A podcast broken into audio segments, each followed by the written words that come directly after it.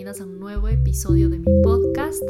Yo soy Alejandra Corman, soy su host y así me encuentran en redes sociales como Alejandra Corman.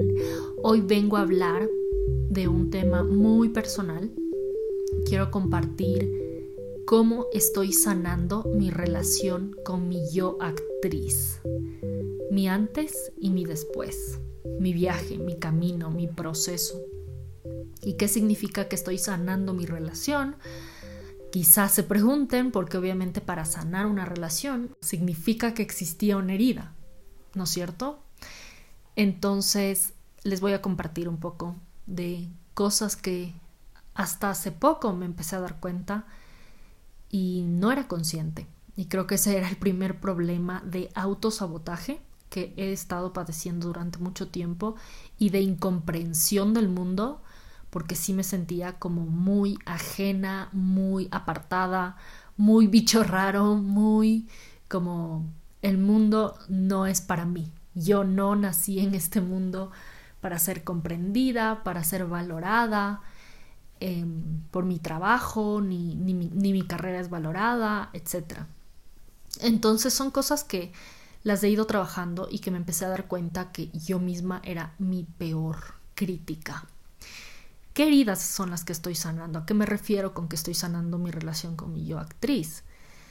Me refiero a cosas muy personales como el autoestima, que yo sé que puede sonar hiper trillado, como para mí lo era, para mí era y sonaba muy trillado decir, hay que quererse, hay que amarse, hay que aceptarse, hay que tener más autoestima, porque siempre resultaban como conceptos y entendía el concepto, digamos, entendía eh, de qué se trataba, obviamente lo entendía, pero nada más, no, no había un interés en mí de ir más allá, no había un interés en mí de profundizar, esa es la palabra. Porque, número uno, yo pensé que no era mi problema, pensé que eso era algo ajeno a mí, no lo vi como necesario, porque simplemente no lo veía en mí como una carencia, no veía que yo no tuviera baja autoestima, que yo tuviera baja autoestima, perdón. Yo estaba muy tranquila porque era una cosa que había escuchado desde el colegio, creo, esto de quererse, esto de tener autoestima y cada vez que pensaba en ello, que no era muy frecuente, siempre decía, pues yo sí me quiero, o sea, obviamente me quiero, check, siguiente capítulo, next. Entonces no me daba como el tiempo siquiera de reflexionar ¿en realidad me estoy queriendo? ¿En realidad me acepto, me quiero, me amo y trabajo en ello todos los días para avanzar e ir un pasito más allá? Y cuando descubrí que no era así, sí fue un balde de agua fría, porque no es lo que queremos escuchar. Obviamente no no es a lo que nos queremos enfrentar, no es algo que queremos trabajar, bueno, en principio, ahora obviamente que quiero trabajar en eso, pero al comienzo cuando me di cuenta de que de que no es que me quería como yo pensaba que me quería, de que no me aceptaba como yo pensaba y lo tenía asumido, sí me asustó. Me asustó sentirme vulnerable, me asustó pensar soy una de esas personas que no se quiere. Em, no sé por qué en mi cabeza se sentía como algo como una especie de fracaso, como una especie de, o sea, de, ser débil, de ser menos, de, de no estar en el lugar que yo creía que estar. Me sentía estafada por mí misma, no sé cómo explicarlo, pero así era como yo me sentía. Y entonces, em, cuando empecé a identificarlo, hice un rewind de mi, de mi carrera, de mi carrera actoral y claro, empecé a notar como ciertos patrones que yo estaba teniendo cuando iba a castings, em, cuando me relacionaba con gente de la industria o cuando empezaba un nuevo proyecto o cuando me imaginaba haciendo un nuevo proyecto. Yo nunca las asocié, o sea, nunca asocié que habían cosas que no me estaban saliendo, que no estaba logrando, que no estaba conquistando, con el hecho de tener baja autoestima. Me explico, o sea, para mí no era eso, para mí era, habían mil y un razones distintas, mil y otros factores que a los que culpar, digamos, y no a mí misma, porque obviamente eso no es fácil de aceptar, de que es tu responsabilidad, es tu responsabilidad, tu vida, tu vida es tu responsabilidad. No quiero usar la palabra culpa porque precisamente eso es lo que estoy sanando y eso es lo que estoy replanteándome porque no se trata de culpar a alguien o a algo ni a ti misma, pero sí de hacerse responsable. Y cuando me di cuenta que por mi baja autoestima o falta de autoestima en ciertos eh, casos, porque no es una cosa que tampoco es que se conquiste ya, ¿no? O sea, no es que uno dice, ya, check, hoy aprendí a quererme, entonces ya me quiero para siempre y por toda la eternidad. No, no funciona de esa manera. Lastimosamente es un, es un músculo que hay que ejercitar todos los días. Entonces, si no lo has ejercitado y lo tienes como ahí un poco incorporado por naturaleza, por porque sí, porque bueno, todos tenemos algo de autoestima, digamos, em, más o menos en mayor o menor medida, está, va a estar ahí también variando, dependiendo de la situación, dependiendo del día, dependiendo de lo que te ocurra, dependiendo de tu humor, la frecuencia, digamos, de la, de la autoestima va a estarse moviendo. Entonces habrá días que te sientas mucho mejor, habrá días que te quieras menos y no siempre estés consciente de eso. El autoestima se refleja en cosas como autosabotaje, porque como no te sientes merecedor de, em, de recibir algo, de ganar algo, de, de algún tipo de reconocimiento, premio, aplauso, llámalo como sea, como no sientes que vales, porque autoestima es valor también, no solo es amarte y quererte y verte al espejo y sentirte guapa, no, obviamente no, ¿va? Es, un, un concepto muchísimo más amplio y eso es algo que yo no entendía. Pero eh, si tú no, no, no valoras tu trabajo, ¿cómo esperas que otro lo valore? ¿No es cierto? Entonces, por poner un ejemplo, recién me di cuenta que quizás a los castings a los que yo he ido, en ninguno, para ninguno me he preparado al 100%, al 100% de mi capacidad, porque uno sabe cuál es su 100%, uno sabe cuando, dijo, cuando ya puedes decir, estoy súper mega preparada, ¿no? Siendo muy honesta, yo creo que ninguno de los castings a los que yo he ido me he preparado al 100%. Hay unos que yo sé que me he preparado más, quizás 90%, 95% tal vez, y hay otros que 70%, 60%, 80%, etc. Pero 100%, decir estoy 100% preparada, lista, hiper mega preparada, no. Siempre me ha quedado un, como un pendiente de, decir, pude haberme preparado mejor, pude haberme estudiado mejor el texto, pude haber em, analizado mejor la escena, ah, investigado más al director o preguntado tal cosa. No me refiero en el casting, sino previo al casting, la preparación previa. Y yo me di cuenta que em, yo no me había preparado al 100% para ningún casting porque Em, de esa manera me iba a ser mucho más fácil lidiar con el no. ¿A qué me refiero con esto? Me refiero a que en el momento en que no me escojan, en los castings que no me han escogido, en los que me han dicho que no, mi mente automáticamente piensa, ah, bueno, tiene sentido que no te hayan dado el papel, que no te haya salido este casting, porque tampoco es que te preparaste tanto. ¿Ok? Entonces, por ende, tampoco es tan inesperado que esto ocurra, que este resultado se dé.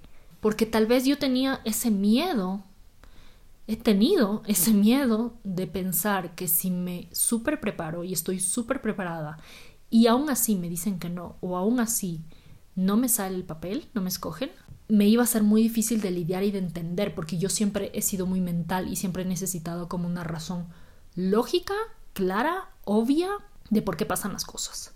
Entonces, si yo me hubiera preparado al 100% para este casting y aún así no me sale, imagínense la pesadilla que hubiera sido para mí, o sea, imagínense cómo me hubiera comido la cabeza pensando, pero si sí me preparé y me preparé no al 100, al 200%, ¿por qué no me escogieron?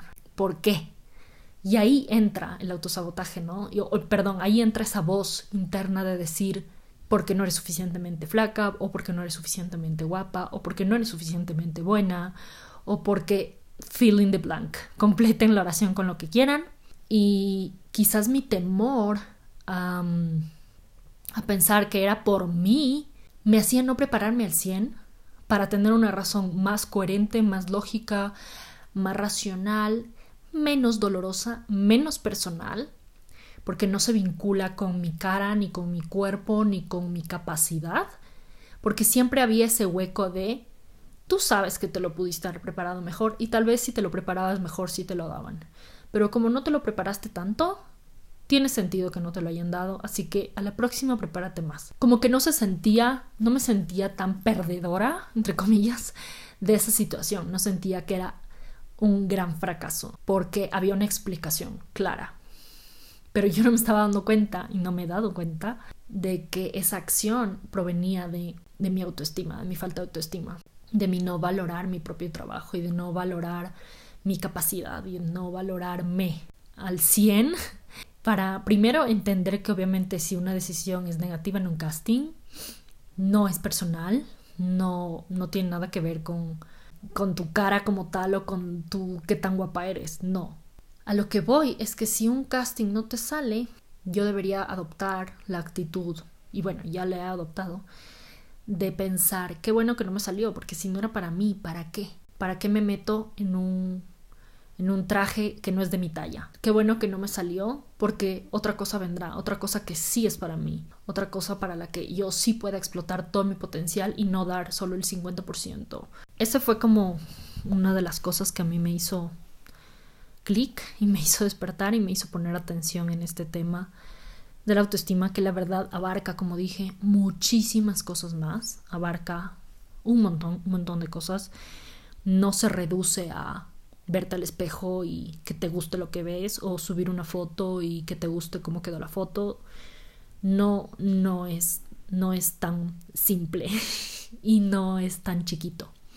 Ocupa muchísimas cosas más y para eso les puse este ejemplo, que uno pensaría que tiene que ver con el autoestima, me explico, y tiene mucho que ver, porque detrás de, de mi no prepararme está mi no valorarme y el valor está vinculado directamente con el autoestima y el valor de mi trabajo como actriz. Entonces, nada, les quería compartir esto muy personal y ahora partiendo de este ejemplo y para que entiendan un poco qué herida estoy sanando, quizás este sea el primero de varios episodios que haga respecto a distintas heridas que, que tengo y que estoy sanando, pero ahorita me quería enfocar en esta porque creo que es la más grande y la más macro y una con la que tal vez muchas se puedan identificar. Entonces, pasando al cómo estoy sanando mi relación con mi yo actriz, mi antes y después, mi antes desde el que ya les compartí y mi después.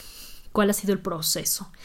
Eh, lo he dividido como en tres pasos y el primer paso fue bajar la guardia, aceptando cuál es la situación, reconociendo cuál es la situación, que más o menos es, parte de, de lo que les conté cuando me di cuenta, el amiga date cuenta, ahí entra, el tomar conciencia de la herida, hacerla visible y perdonarme, perdonarme cualquier cosa que pude haber hecho en contra mía y pensar que tal vez pude haberla hecho diferente, perdonar cualquier error entre comillas, porque la verdad para mí todo ha sido aprender, aprender, aprender y no me arrepiento de nada y tampoco me quiero obsesionar con el pasado, entonces en esta fase de bajar la guardia, de aceptar, de tomar conciencia, entra el perdonarme.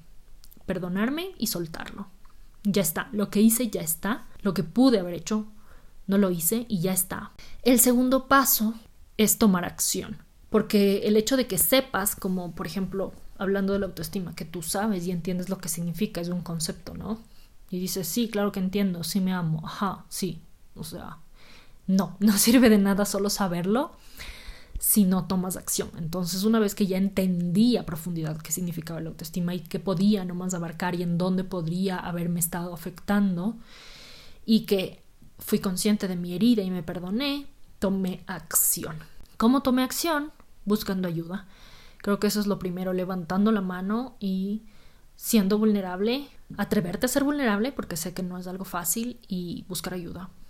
Yo empecé con psicólogos, con, bueno, más exactamente con psicólogas, haciendo distintos tipos de terapia, no solo directamente diciendo quiero sanar exactamente esto, pero sí ocupándome de distintos aspectos de mi vida que quizás me tenían un poco trabada o estancada. Entonces empecé por ahí, pero después pasé al coaching, life coaching, coaching espiritual, incluso business coaching, porque me ha ayudado como a ampliar mi mente hacia otras, otros aspectos, también mi relación con el dinero, mi autoestima en relación al dinero, en fin, es como súper amplio.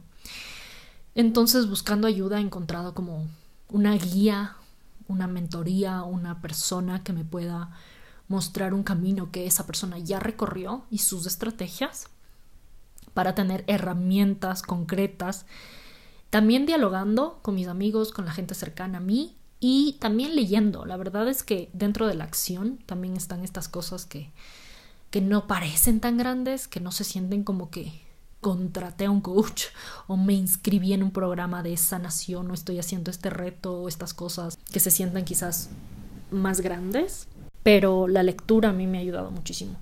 Encontrar libros que me han inspirado, que me han recomendado y, y que me están ayudando como a cambiar ese, ese mindset, esa mentalidad.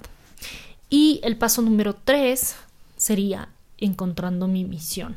Muchas veces yo me veía como una actriz que su, su función era actuar, ser vista y, y, ya, ¿no? Llegar a mucha gente a través de, del cine o del teatro, pero...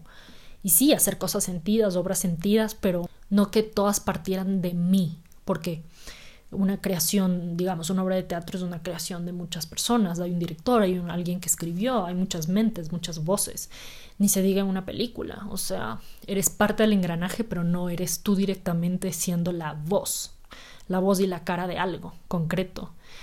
Entonces, sí llegó un punto en el que eso se sentía como muy chiquito. Para mí personalmente se sentía como, como que me faltaba algo más, como que no soy solo actriz, soy artista y también soy mujer y también soy latinoamericana y también, ¿me explico? O sea, como soy muchas cosas y todos somos muchas cosas y no me quería como limitar o cerrar solo a, no, yo solo actúo, entonces solo voy a ser actriz y eso es lo único que quiero y punto, porque se sentía muy chiquito para mí, muy escaso, muy angosto e incluso muy superficial a veces. Entonces, dentro de este camino de, del tomar acción y encontrar mi misión, y fui explorando cuál es mi lugar en el mundo, dándome el valor por el simple hecho de existir, porque mm, sí he tenido que liberarme un poco de valgo según lo que hago, ¿no? Entonces, mientras más cosas hago, más proyectos, más libros escriba, más obras saque, más pelis haga, etcétera, mientras más cosas hago o más trabajos tengo,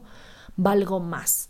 Y eso, como ya lo he mencionado en episodios anteriores, ha sido un peso súper difícil que he tenido que cargar sin darme cuenta. Pero ya que me di cuenta, eh, súper liberador, como simplemente decir, yo valgo por el simple hecho de existir. ¿Cómo voy a usar ese existir? ¿Cómo voy a usar ese, ese valor que tengo? ¿De qué manera voy a aportar en este mundo? Porque la verdad, regresando a ver como a mis inicios de por qué me quería meter al mundo de, la actuación y, artístico, siempre había en mí una voz, una necesidad que me decía que yo quería ser artista por no, no solo por ser vista ni mucho menos sino por ser recordada y ser recordada por algo algo en concreto no porque wow qué gran actriz no eso, eso es como aparte y es, es un bonus de la vida pero pero sí por por algo más profundo entonces, como encontrar mi misión como artista, repito, como mujer, como